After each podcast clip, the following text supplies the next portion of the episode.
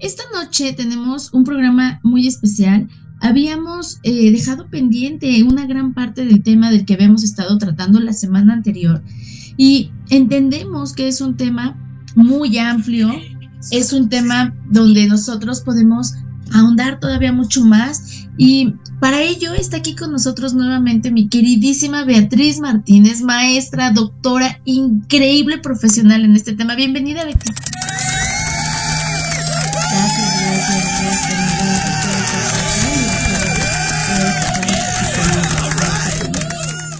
Estamos hablando desde la semana pasada eh, sobre eh, esta forma amorosa, esta forma eh, muy profunda de favorecer el bienestar de las mujeres, de los hombres, de las personas que hayan vivido un proceso de cáncer de mama a través de la práctica de la autocompasión. Y esta práctica de la autocompasión es importante que las personas la lleven a cabo, la conozcan y, comiencen a vivir en este sentido, no solamente en procesos de cáncer, en todos aquellos procesos de eh, dolor físico, mental, emocional, porque la práctica de la autocompasión nos dejaste muy claro, Betty, que es una forma muy, muy compasiva y muy amorosa de conectarnos nuevamente con nosotros. Sí, de hecho, eh, lo que te comentaba también era que mindfulness y empieza sus protocolos justo cuando se dan cuenta que funciona al aplicarlos en pacientes oncológicos y ya John Kabat-Zinn lo que hace es crear el MBCR que es un protocolo de ocho semanas y que es investigado por la Universidad de Massachusetts. Ahí se dan cuenta del impacto que tenía en pacientes oncológicos para el control del manejo del dolor y también para la disminución de eh, estrés, ansiedad y depresión que por supuesto no solamente las personas o pacientes oncológicos atraviesan, sino otros más, eh, otros más individuos. Y la autocompasión más adelante es creada por Kristen Neff y, y Marta Alonso. Marta Alonso tuve la fortuna de que fuera mi profesora y ella colabora mucho con, con Kristen Neff. Kristen Neff era psicóloga y ella tiene un hijo con autismo y empieza a darse cuenta de la importancia de esta práctica y la empieza a aplicar a demás personas. El protocolo que hace se llama MSC, que es Myself Self Compassion y es la, el mindfulness de autocompasión. Y entonces este protocolo lo hace, ella menciona que son dos horas 45 minutos durante dos, dos meses, que son las ocho semanas, pero con grupos de ocho personas hasta 25 personas y esto debe hacerse al finalizar con una meditación de mediodía. Yo estuve en una meditación de retiro del silencio para poderme capacitar como, como agente capacitador de mindfulness, para poderme recibir. Y es muy fuerte estar en meditación durante siete días en silencio y hay meditaciones de hasta un mes o años.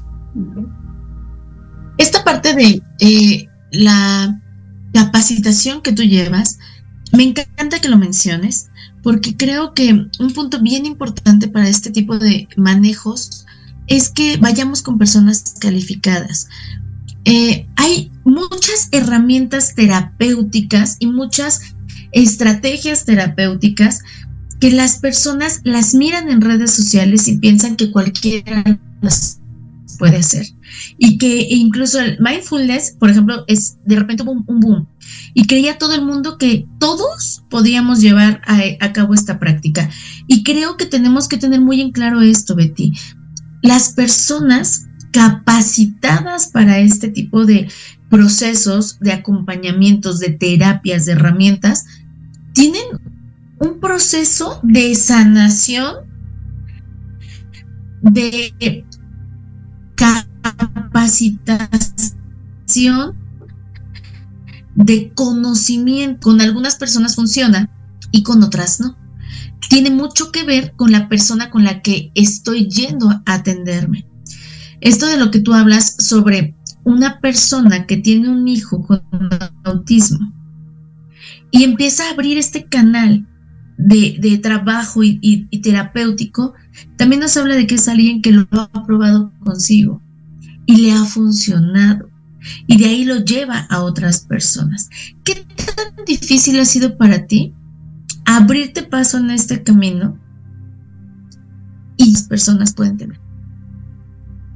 Pues realmente es complicado porque en efecto, como lo dices, la mercadotecnia le gana mucho, ¿no? Entonces, sí hay muchas personas que de pronto, a pesar de no tener la formación, ven los cursos en YouTube, lo cual no está mal, pero realmente tomarse la salud mental es algo serio, es como una cirugía al alma, lo que hablábamos en los programas anteriores, ¿no? Y siempre que vienen, por ejemplo, pacientes conmigo, les digo, tienes que hacer una diferencia entre lo que es terapeuta, lo que es psicólogo y lo que es psicoterapeuta, ¿no? Y les explico pues esta rama o las diferencias. Y para mí ha sido complicado porque, eh, sobre todo porque a mí no me gusta como venderles publicidad. A mí me gusta hacerlo bien. Y entonces a mí muchas veces me han dicho incluso mis pacientes, ¿por qué no haces esto en grande, no? Y es que realmente yo no lo hago para ganar dinero, yo lo hago para hacerlo bien y de pronto prefiero hasta personalizarlo o hacer los grupos pequeños para hacerlo bien. Eh, y es bien complicado por la parte de la mercadotecnia. Ahora, esta parte de vivirlo uno en carne propia también es súper importante. De pronto, algo que les enseño a mis pacientes es cuando les enseño estas técnicas dentro de la psicoterapia, que es muy diferente, y hay las terapias contextuales de tercera generación es donde intervienen. Por eso hice mi especialidad en la Universidad de Almería en España porque yo ya tenía la formación en mindfulness, pero allá hice la especialidad, porque ellos lo integran como parte de la psicoterapia. Y lo que les enseño a ellos es justo a vivirlo, no solamente a dejarles los libros, porque libros hay infinidad, revistas hay muchas, investigaciones hay demasiadas, y hay personas que solo los leen y ya, pero les enseño a experimentarlo. Cuando yo lo experimenté en las primeras ocasiones, fue muy difícil porque realmente tu cabeza te tortura. Tu mente acaba contigo. Estar en silencio te tienen aislado, otro tipo de alimentación, no puedes tener celular, libros, televisión, radio, cuaderno, no puedes mirar a, a las personas a los ojos, no puedes tener ningún tipo de comunicación, solamente convives contigo.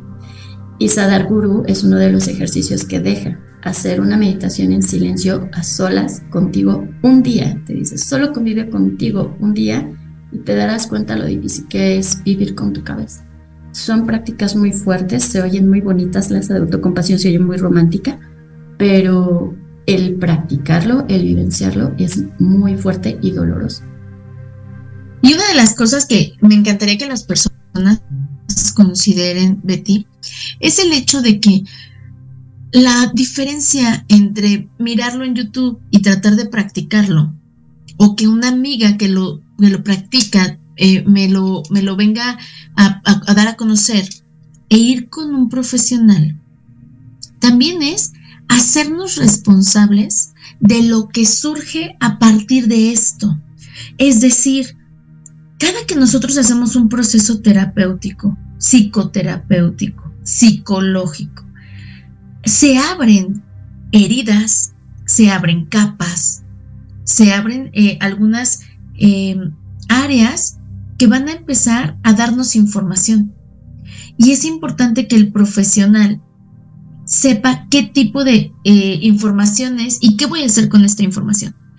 Si tú atiendes a un paciente y después de un proceso como este empieza a surgir mucha información, vas a saber qué hacer con ella.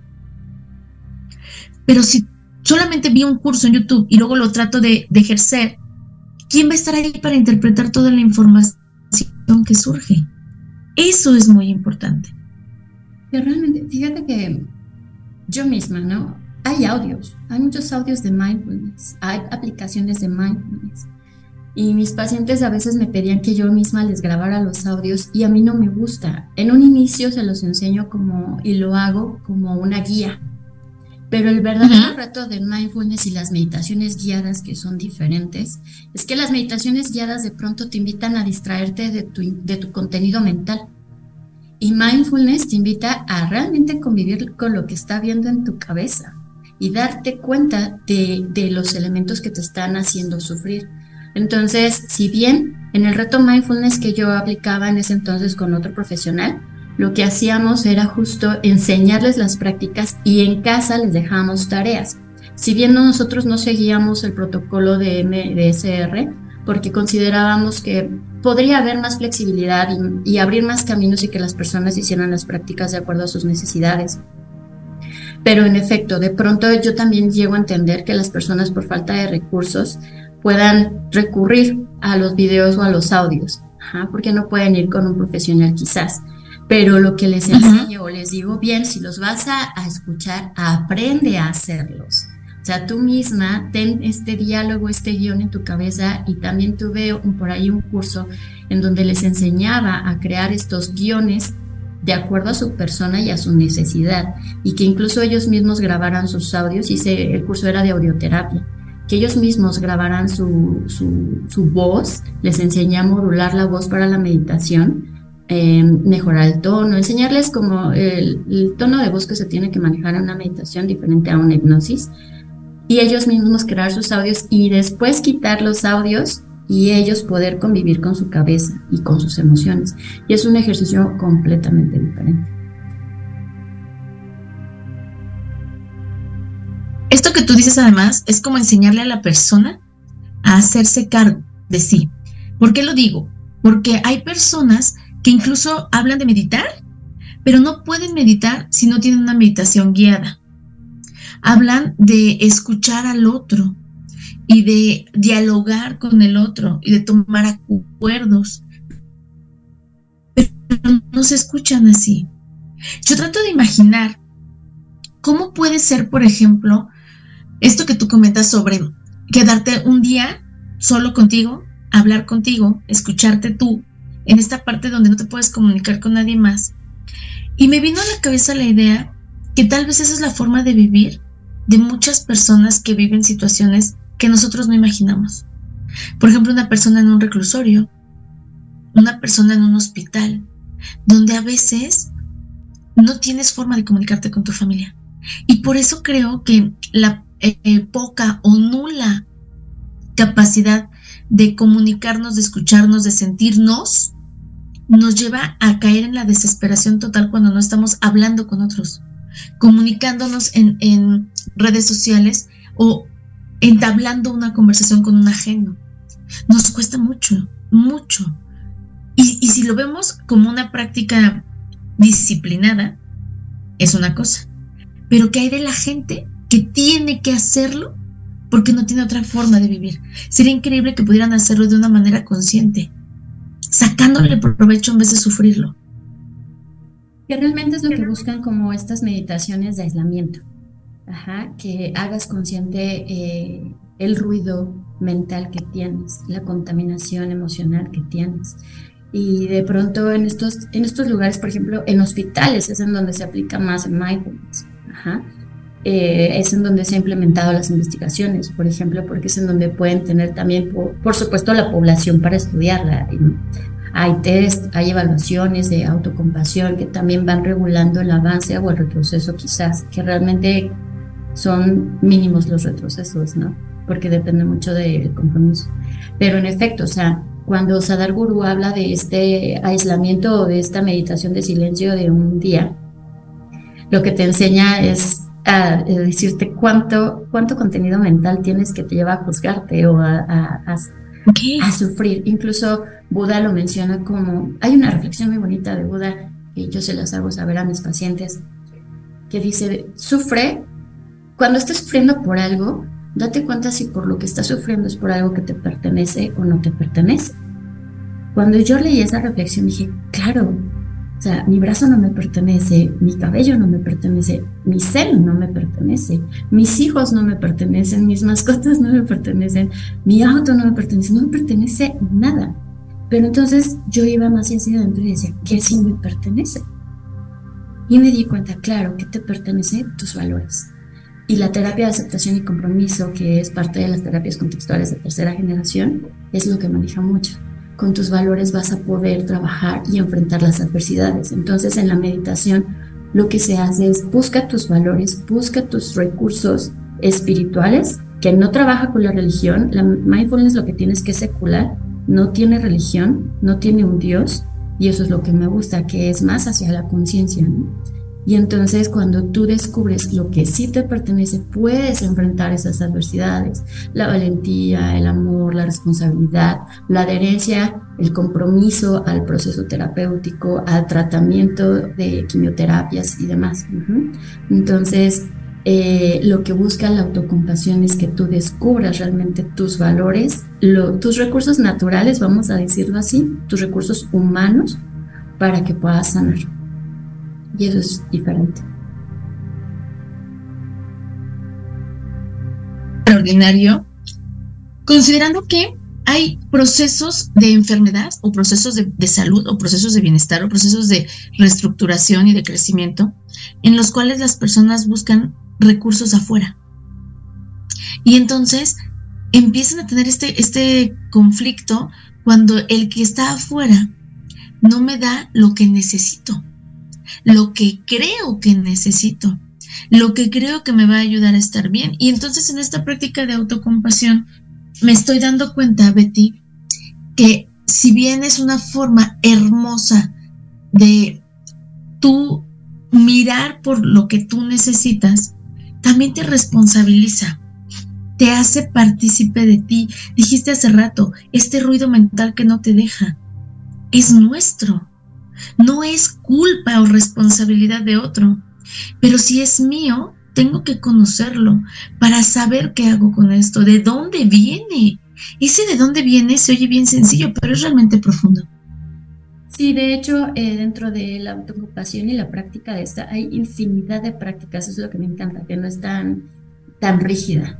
Ajá. Bueno, realmente mindfulness no es rígido y tú que me conoces sabes que si bien lo voy a escuchar quizás mal diciendo esto, pero yo no soy de seguir exactamente todos los protocolos, a mí me gusta siempre como combinarlos. Entonces me gusta buscar justo como prácticas de acuerdo al paciente, de acuerdo a su personalidad y a sus vivencias. Y hay test que incluso hablan eh, del perdón a los demás, hay prácticas del perdón a los demás, prácticas del perdón a sí mismo, que suena súper fácil en la palabra, pero en la práctica realmente experimentarlo es totalmente diferente hay test de cuán autocompasivo soy, eh, hay, un, hay test y prácticas de backdraft. Backdraft es un término que se utiliza mucho en la autocompasión, que habla, pone como en referencia cuando hay un incendio. Ok y dice, eh, cuando hay un incendio los bomberos tienen que ser muy cuidadosos porque cuando abren una puerta pueden generar una explosión por la cantidad de gases que están acumulados y el oxígeno lo que hace es entrar como un, eh, como un elemento más para que este, el incendio se haga más grande. Entonces lo que hace esa práctica de backdraft es decirte, espera, calma, toma conciencia de tu sufrimiento, sino no, no entres de lleno a, estas prácticas. Eh, de hecho, te van poniendo como eh, experiencias o exponerte a experiencias gradualmente, porque dice, si tú no sabes manejar el sufrimiento desde, desde abajo, no quiere decir de lo poquito, porque el sufrimiento es sufrimiento, pero si tú no sabes conocer tu sufrimiento y te vas a una práctica que está generando dolor intensamente, puedes hacer esto más grande. Y en pacientes con cáncer esto es más peligroso porque el sistema inmunológico, tú bien que tienes esposo que es médico, ¿no? El sistema inmunológico al debilitarse hace que te vulneres más, tus defensas bajan. Entonces lo que hace también mindfulness es en ir poco a poco, gradualmente, fortaleciendo también tu sistema inmunológico para que el proceso de tratamiento que estés llevando también tenga un impacto más fuerte o, mejor, de mejor calidad. Y además, ¿sabes algo? Comprender que no se trata de ir rápido, se trata de hacerlo bien, cuidadoso, con detenimiento. Y esto es real. Las personas a veces en un proceso de cáncer tienden a buscar todo lo que sea rápido. Sienten que van contra reloj. Y entonces quieren los tratamientos rápido, quieren los medicamentos rápido, pero también hablando de esta práctica, tal vez mucha gente podría pensar que va lento y entonces necesita eh, buscar otras alternativas y se desesperan. No es así, lo estás explicando muy bien. Esta parte del incendio. ¿Qué pasa? Yo, yo por ejemplo, les decía a los pacientes, eh, eh, una referencia con un huracán, ¿no? Si tú tienes las ventanas cerradas, aseguradas, pero sabes que las tienes que abrir para empezar a permitir la entrada de este viento, pero las abres de golpe, te va a arrasar. Tienes que hacerlo poco a poco, con precaución, tomando tus medidas, tomando el tiempo necesario, preparándote para lo que viene. Y esta parte las personas tendrían que considerar que por muy complicada que sea la situación de salud, necesitamos paciencia. Paciencia para este proceso del que hablas y esa misma paciencia nos va a llevar a que nuestros procesos médicos, eh, farmacológicos, a nuestras relaciones de familia, empiecen a encontrar un pequeño, gran equilibrio.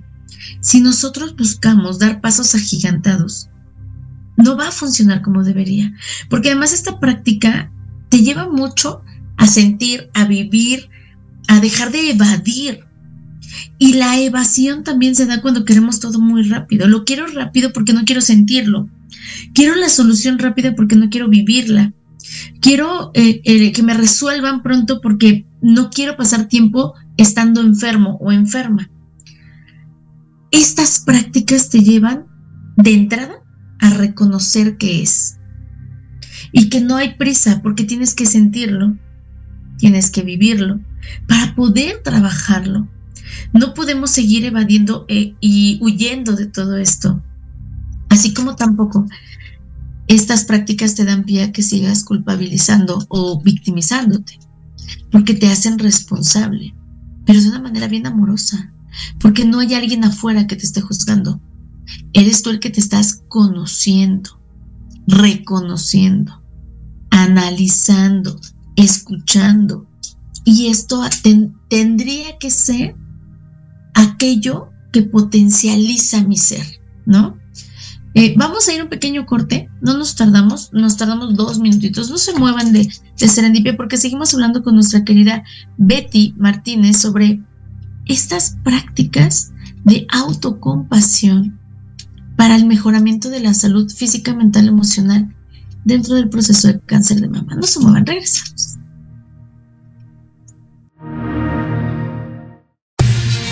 Soy Tania Damián y te invito a escuchar Ángulo 7 Radio un espacio de noticias y opinión sobre Puebla y México. La cita es todos los miércoles de 8 a 9 de la noche por Proyecto Radio MX con sentido social.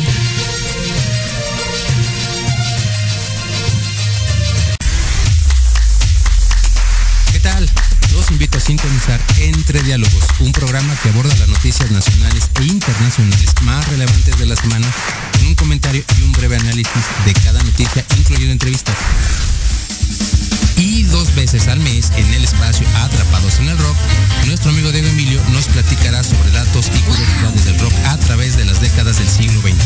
Así que no se olviden de sintonizarnos todos los sábados de 12 a 1 de la tarde por Proyecto Radio MX, con sentido social. No te pierdas todos los jueves de 2 a 3 de la tarde, charlas turísticas by Viajes Romanos. Oh, yeah. Un programa que tiene como finalidad dar a conocer las mejores opciones para sus próximas vacaciones. Hoteles, destinos turísticos, tips de viaje y mucho más. Ay, bueno, así sí. Solo por Proyecto Radio MX, con sentido social. Yo soy Lucía. Yo soy Gustavo Loarte. Yo soy Arturo Malo. Yo soy Charlie Explora. Yo soy Yoshi Yoshi. Y juntos somos. Ley de Atracción MX. Un podcast donde abordamos temas como. Viajes.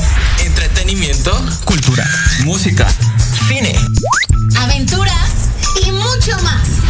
Te esperamos todos los sábados. En punto de las 2 de la tarde. Por Proyecto Radio MX. La radio con sentido social. Nosotros te llamamos. Ya se cerró la vacante. Te mantendremos en cartera. ¿Te gustaría encontrar un mejor trabajo? claro que sí. Sin chamba. Escúchanos todos los sábados a las 12 del día, en donde tendrás los mejores tips, herramientas, consejos de expertos para encontrar el mejor trabajo de tu vida Solo por Proyecto Radio MX, con sentido social.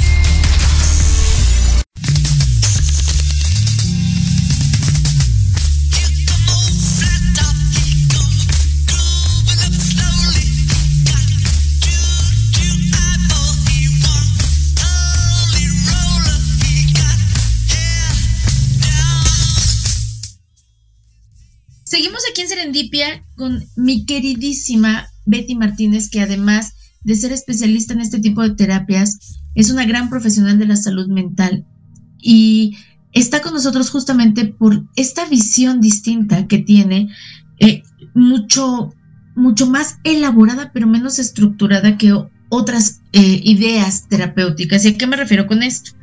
Ella lo dijo hace rato.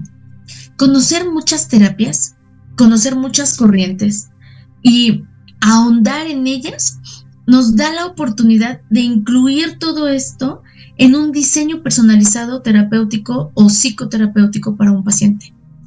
No solamente pensar que todo tendría que ser en una misma corriente o que no todas las terapias tienen que ser iguales para todas las personas, porque no es así.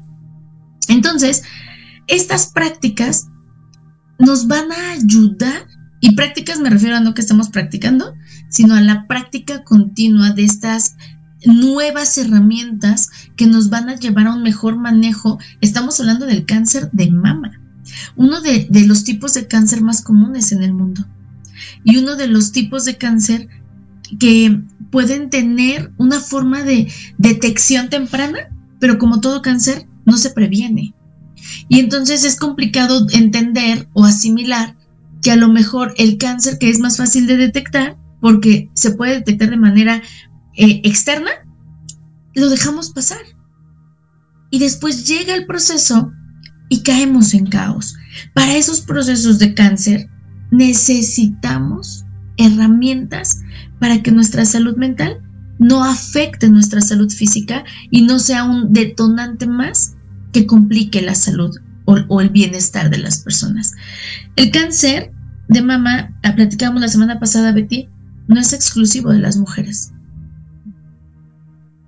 No, no, no, también hay pacientes varones con este tema y también la edad, ¿no? Lo que hablábamos, la edad, em, el estatus social, eh, el nivel académico, o sea, el simplemente hecho de ser humanos eh, hace que estemos en riesgo, ¿no? Yo a los 27 años, a mí me, después del cáncer de mama de mi mamá, a mí me mandaron a hacer análisis y me detectaron un nódulo mamario. Y y yo estaba sola, estaba estudiando la carrera y ahí tuve que entender cómo, desde, desde la mente de principiante, como ver, no te enredes en los pensamientos. Por eso es que empecé a hacer esta tesis y empecé a analizar y estudiar y demás. Y cuando vienen momentos caóticos en mi vida es justo esta parte de la práctica, de la técnica y la práctica de la técnica. Y lo que hablábamos, incluso al aire, ¿no? mencionábamos este tema de los niños, los niños con cáncer, cómo funcionaría esto. Hay muchas prácticas de mindfulness. La verdad es que mindfulness no es que sea la panacea, al igual que la hipnosis, es que eh, me, me conduzco ahí. Sin embargo, yo creo que cuando le das más herramientas al paciente, tiene más fe, más y más credibilidad. O sea, no le dices esto te va a curar. Este pedacito te va a curar, ¿no? Cuando le dices, mira, tienes muchas áreas de oportunidad, muchas herramientas para sanar, esto te puede sanar, el paciente se permite. Y en niños también se practica la autocompasión. Hay prácticas de mindfulness, claro que se practican de manera diferente porque se hacen a través del juego. Al niño no lo puedes tener y mucho menos, por ejemplo, se utiliza mucho mindfulness para niños con TDA y funciona maravilloso. Yo he tenido esos pacientes y es maravilloso, pero no los pones a sentarse y a respirar. Ajá, les enseñas como que son un árbol gigante, gigante, gigante, y también juegas con su voz, y respiran y alcanzan una manzana. son muchos juegos los que se hacen con los niños. Y estas prácticas también se realizan, te digo, en hospitales y con los niños es súper benéfico porque a través del juego eh, se puede llegar más al inconsciente. Incluso en los cuidados paliativos también se habla de que tienes que tratar al niño como niño, no como un enfermo. Incluso al mismo paciente no se le trata como enfermo y eso es algo que me gusta mucho, por ejemplo, del enfoque humanista. No trates al paciente como paciente, incluso le llaman cliente. Cliente. Y en los contextuales les llaman con, eh, consultante. Entonces, también la etiqueta que se les da, ¿no? El regresarles como su dignidad humana, el tratarlas como humanos, también los invita a sanar. Y con mindfulness se busca mucho la conciencia de su humanidad, de su, de su edad, de, de, del ser niños también, y el no dejar de jugar y divertirse a pesar de la enfermedad. Y además, ¿sabes algo? La, la maravilla de esta práctica profesional, ¿sabes cuál es? Que es para todos. Porque me viene a la mente, ¿no? Nosotros a veces nos enfocamos mucho en los pacientes con enfermedades terminales o en pacientes pediátricos. Y de repente vamos cayendo en cuenta la necesidad, por ejemplo, que las personas eh, de la tercera edad necesitan eh, obtener herramientas para vivir una vejez digna. Hablamos mucho, y este es un tema que yo toco mucho en mis clases con mis alumnos, el eh, devolverle el poder, devolverle la dignidad, devolverle la capacidad de elegir a aquel que está en un momento de complicado y, de crisis, de caos. Cuando yo tengo un paciente o cualquier persona tiene un paciente, el amor que le tenemos y el excesivo control de pretender que puedo hacer algo por él nos lleva a veces a invalidarlo. Y entonces todo el mundo empieza a elegir y a tomar decisiones por él. Y eso también lo hacemos con los adultos mayores. Y eso también lo hacemos con los niños. Y entonces yo elijo, y no sé qué quiera, lo voy a llevar al doctor, y no sé qué quiera, doctor, yo le voy a dar las medicinas, y no sé qué quiera, doctor, yo lo voy a llevar a la rehabilitación, y no sé qué quiera, y no sé qué quiera, y entonces nos vamos separando de ellos, y se convierten en un algo y no en alguien. Estas herramientas que tú nos estás dando a conocer, me parece que ayudarían mucho a que la persona, al estar más consigo, al tener un mayor manejo de sus emociones, tan solo de su respiración, a ser consciente su respiración, los devuelve así. Y eso los empodera, los fortalece, los vuelve más capaces de decidir. Y eso tú y yo sabemos perfecto que va a favorecer de una manera directa al estado de salud. Porque cualquier paciente enfermo cualquier persona anciana o cualquier niño a quien le des el poder de elegir, va a tener una reestructuración impresionante. Fíjate que aquí hay dos puntos importantes que rescatar de la experiencia. Por una parte, cuando nosotros hacemos respiraciones conscientes o ejercicios de respiración, tenemos que tomar en cuenta que no solamente es el hecho de calmarnos, sino tiene un impacto en el sistema eh, parasimpático. El sistema, el sistema simpático es el que nos pone alerta. Cuando estamos estresados, cuando estamos nerviosos, cuando estamos angustiados, no podemos dormir, nos estreñimos, eh, eh, tenemos eh, indigestión, ganas de miccionar más rápido, más pronto, más seguido, insomnio, etc. Entonces lo que se busca con esto es que el sistema parasimpático actúe, intervenga. El sistema parasimpático es el que hace todo lo opuesto, es el que te mantiene en calma. En calma. Y el sistema parasimpático además también tiene un impacto en el sistema inmunológico que es el que le permite trabajar. Por eso es que los médicos, cuando tú estás enfermo de gripa, tos, diarrea, lo que tú tengas, te mandan reposo, porque en un estado de reposo el sistema inmunológico tiene la capacidad de hacer el proceso adecuadamente, atacar bacterias, virus y demás. Eso es por una parte, no es la importancia de la respiración, no solamente es para calmarte. Y eso es algo que me gusta enseñarles a mis pacientes, o sea, no te estoy enseñando a calmarte, te estoy enseñando a reeducar a tu organismo. Eso por un lado. Y por el otro lado, esto que mencionas de los familiares, también la autocompasión funciona para los cuidadores porque lo que tienen, porque actúan así en muchos, eh, de, muchos de los elementos o situaciones por las que actuamos así los cuidadores cuando tenemos un enfermo en casa, es por el miedo que tenemos a perder al otro. Entonces, si trabajamos en la autocompasión también como cuidadores, podríamos entender, tengo miedo a perderte. Y a mí me tocó pasarlo con mi mamá en algún otro proceso de salud de enfermedad con mi mamá, me tocó aceptar que mi mamá no se quería operar y que eso la ponía en riesgo de muerte. Y yo recuerdo que ese día le dije, está bien, me duele tu decisión, lloraré, sufriré, pero quiero que entiendas que un día tendré que volver a ser mi vida. Solamente muere con dignidad. Cuando yo le dije eso a mi mamá, algo cambió en ella. Porque el reto es, esto es por ti, pero también tengo que ser autocompasiva y decir, me va a doler perderte si tú no haces nada por cuidarte, pero también aprenderé a cuidarme, porque no me gusta saberme sin ti, ¿no? Y como tanatólogas también lo sabemos.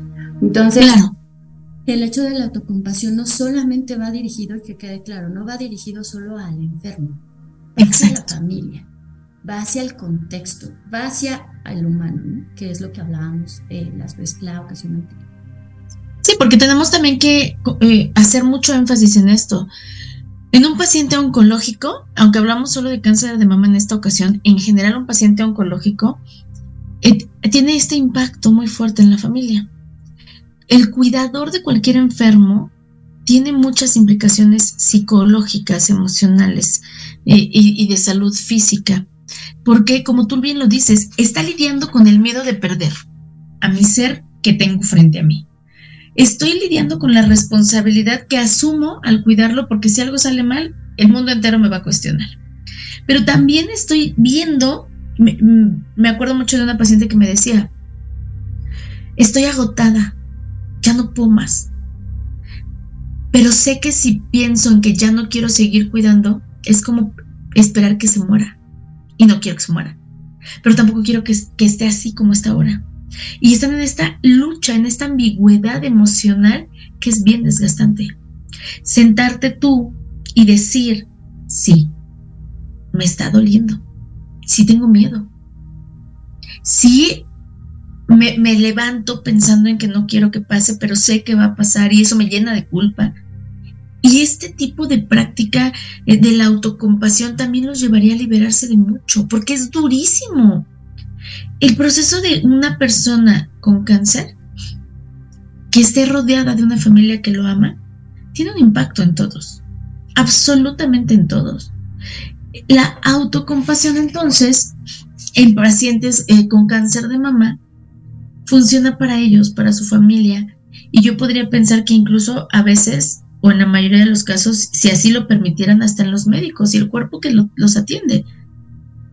Es, es, maravilloso esto, porque es para todos, para todos. De hecho, estas prácticas también se les enseñan al equipo, al equipo médico, a los enfermeros. Cuando fue la pandemia, en ese entonces, con, con un psicólogo, estaba en colaboración y ofrecimos justamente estas prácticas al hospital, a los médicos, porque estaban obviamente en un nivel de estrés incomprendible, ¿no? Y lo sabemos todos. Y esta atención a los médicos, a los enfermeros, camilleros, los policías, las personas que no, no se detuvieron, a todos los profesionales de salud, incluso a nosotros. A nosotros mismos, claro. O sea, los psicólogos nos decían, ¿no? Había muchos que no se querían vacunar y teníamos que vacunarnos para poder ayudar a tanta gente. A mí ya me tocó estar allá en Colombia cuando me tocó vacunarme para poder ayudar a la gente. Entonces esto no solamente es una herramienta de tente lástima como lo hablábamos, ¿no? sino de reconoce que está mal lo que estás viviendo en este momento y está mal, no me gustan como los calificativos, los adjetivos calificativos, sino está mal porque te está haciendo disfuncional. El estrés también te está afectando. Y el estrés es uno de los elementos que se busca atacar justo con mindfulness o con autocompasión, porque el estrés es el, el ajonjoli de todos los moles y es el que se encarga de pregarnos la vida y es el que produce el cortisol. Y el cortisol, bien conocemos, es la hormona que se le conoce como la hormona del cáncer, porque al convertirse en azúcar también en el organismo, genera mayor toxicidad a la sangre, ¿no? Entonces, eh, por eso también están los protocolos de, MBCR, la reducción de estrés en pacientes oncológicos, para reducir la hormona del cáncer. O sea, todo tiene un sentido, un porqué, no solo, como decías al principio, no es solo la publicidad, no tiene una razón de ser. Y tiene una implicación biológica. Yo les digo mucho a las personas que van a terapia eh, de acompañamiento que la medicina, su principal maravilla es la lógica. Si hay algo que va a tener una reacción en mi sistema, ese sistema se va a enfermar. Y si le doy lo opuesto, se va a sanar. Y las emociones. Y la gente piensa, como tú lo dijiste, me van a enseñar a respirar para que me calme. No, no es para que te calmes, porque entonces sería como cuando un niño está haciendo berrinche y le das tiempo fuera. No es esto. Es aprender que nuestro sistema cambia químicamente cuando tú te haces consciente de tu respiración. Y que esta pausa va a tener un impacto en todos tus sistemas porque también la, parte energética cambia, porque también la parte mental cambia, porque incluso puedes mirar las cosas con una mayor eh, calma si tu cerebro está oxigenado. Es una parte muy interesante. Nos manda saludos Abraham Guzmán, dice excelente programa. Raúl García Ortega, saludos. Rafael González, muchos saludos. Saludos también a Regina que nos está viendo. Araceli, eh, y ahorita les, voy leyendo a las demás personas que están por ahí. Esta parte es muy importante que la gente se dé cuenta que no se trata nada más de un placebo que le pones a alguien a respirar para que se distraiga y, haga de cuenta que no pasa, sino más bien que la gente se dé cuenta que nosotros tenemos en este sistema grandes herramientas para empezar a hacer cambios de, de fondo. Y que estas prácticas, bien lo dijiste, en la parte de la pandemia, era un mundo caótico porque todos querían ayudar a todos, pero todos estábamos aterrados. Y todos estábamos caminando a ciegas en un lugar que no conocíamos. Y entonces los médicos no solo se estaban enfrentando a un virus que no conocían.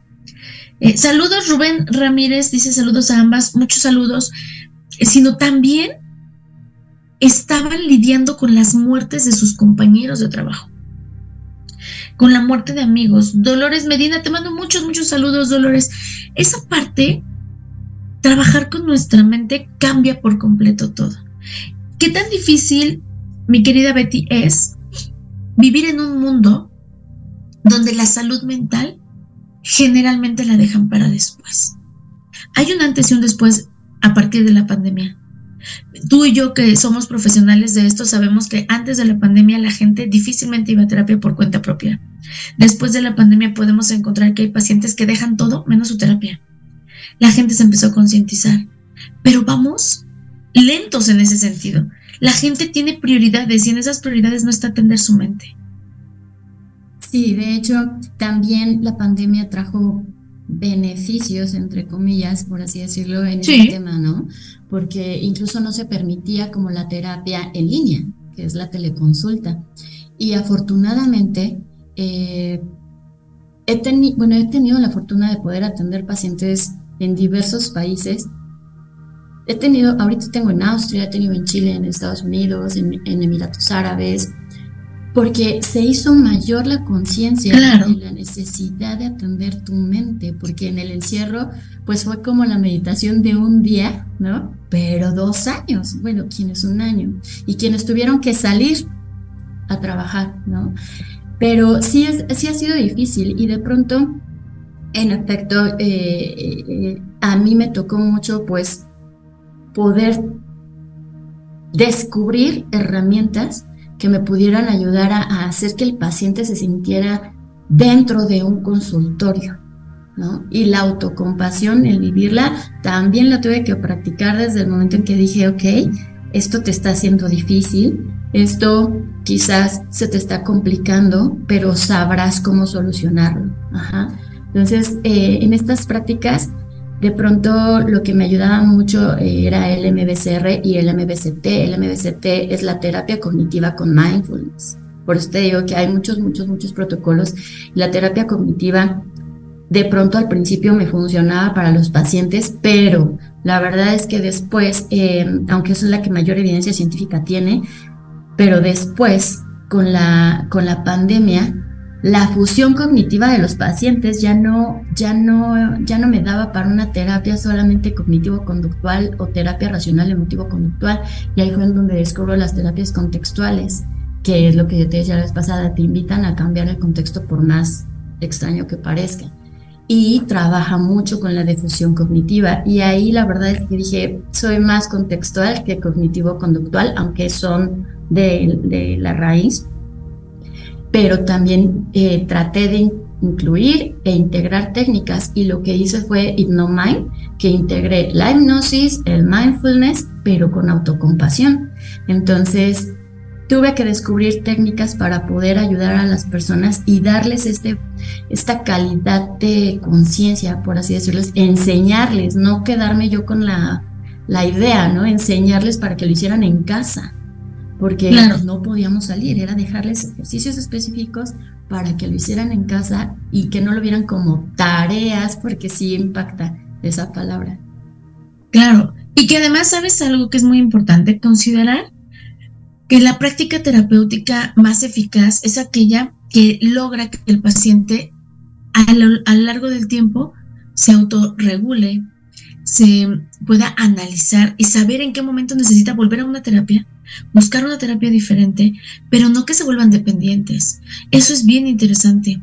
Este tipo de, herramientas les ayuda, les acerca a los pacientes esta maravilla de poder ser y hacer eh, dentro de este conocimiento una práctica que después se les haga sencillo para sí, que se vuelva parte de su vida, que no sea solamente esta válvula de escape cuando no puedo más, sino que sea algo a lo que te habitúes de tal forma que tu mente, tu sistema, todos tus sistemas actúen en consecuencia cuando hay una situación que escapa de mi control. Sí, y lo que hablábamos, ¿no? La sesión pasada, eh, la sesión yo traigo el vocabulario de la terapia. De la terapia. Yo luego estoy dando clase y estoy diciendo como si fuera a decir vamos al corte y digo, no, no estoy en el programa. Sí. bueno, sí, en el programa pasado hablábamos de la psiconeuroendocrinoinmunología que se encarga de estudiar esto y tú al final hablaste de esta empatía esta conexión, mejor dicho, que había entre las personas. Y justo yo lo quise ver de nuevo el programa para ver de qué temas podríamos ir abordando eh, que pudieran generar como duda. Y en, este, en esta, vamos a llamarla empatía, cuando tú te conectas con el otro, Mario Push le dice, me encanta ese concepto porque le llama eh, resonancia límbica cuando tú conectas con la emoción del otro y vaya, sabemos que gracias a nuestras neuronas espejo hacemos esto. Claro. Entonces, de pronto, en el, con la psiconeuroendocrinoinmunología, entender el impacto que tiene nuestra historia, nuestro, nuestra, sí, nuestra historia de vida, las creencias, la filosofía en nuestro sistema orgánico, pero también abordando el cómo me relaciono con el otro, qué aprendo del otro, qué emociones aprendo del otro, también influyen en este proceso de salud de enfermedad, ¿no? Y de acuerdo a, cómo manejemos esto, la psiconeuroplática habla, aborda mucho sobre esta mm, célula que se llama, es una sustancia que se llama natural killer. El natural killer es una sustancia que se encarga de eliminar eh, tumoraciones. Y esa se activa a través de prácticas como mindfulness, yoga, meditaciones y bueno, multifactorial, ¿no? Entonces, claro que la psique impacta, impacta nuestro proceso de salud de enfermedad. Pues miren, la, el tema es muy interesante y podemos ahondar en él mucho más. Yo prometo que estaré invitando a Betty a más programas para que hablemos también de este tipo de prácticas en niños, en adolescentes y que podamos llevar eh, un abanico de posibilidades a todos ustedes, no solamente quedarnos con la idea de que esta es una práctica que se da en personas con pacientes, en pacientes oncológicos, sino ir más allá, mejorar nuestra forma de vida, trabajar desde un área donde nos hagamos conscientes de la importancia de la salud mental, la salud emocional para nuestra salud física. Mi querida Betty, ¿dónde te pueden encontrar? Bueno, eh, mi Instagram, el Facebook lo utilizo más el personal. Si están por ahí mis redes, es psicohipnotrans.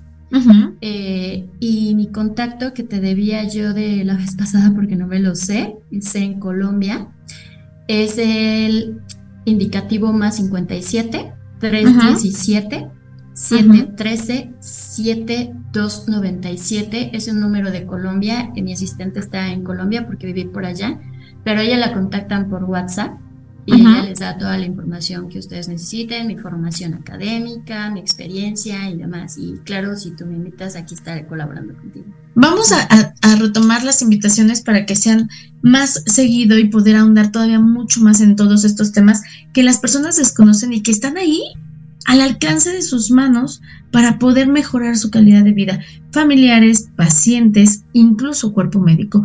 Muchísimas gracias Betty por tu tiempo, por acompañarnos en el programa, por compartirnos esto y abrirnos la posibilidad de una forma diferente de relacionarnos con nuestro cuerpo. Muchísimas gracias y esta es tu casa. Espero que te pueda ver muy, muy pronto. Claro, ahí me tendrás, ahí me tendrás en lo que necesites, ¿vale? Muchísimas gracias. Besos a todos. Cuídense mucho, por favor. Quiéranse, apapáchense, atiéndanse, busquen, busquen soluciones, busquen respuestas, busquen herramientas. No se queden solamente sentados en el sofá de la incomodidad. Les mando besos a todos. Nos vemos aquí la, la próxima semana en Serendipia. Cuídense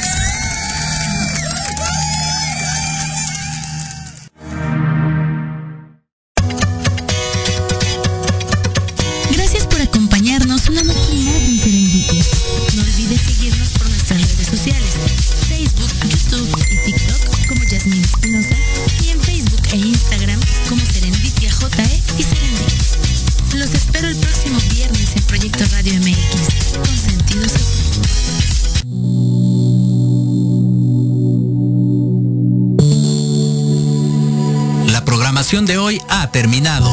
Pero te esperamos mañana con nuevos invitados, increíbles programas, grandes temas y nuestro equipo de locutores con toda la actitud. Recuerda seguirnos en nuestras redes sociales y en nuestro canal de YouTube. Escucha nuestros podcasts en iVoox y en iTunes. Te dejamos con la mejor música de bandas y artistas independientes. Que pases muy buena noche y recuerda Proyecto Radio MX con sentido social.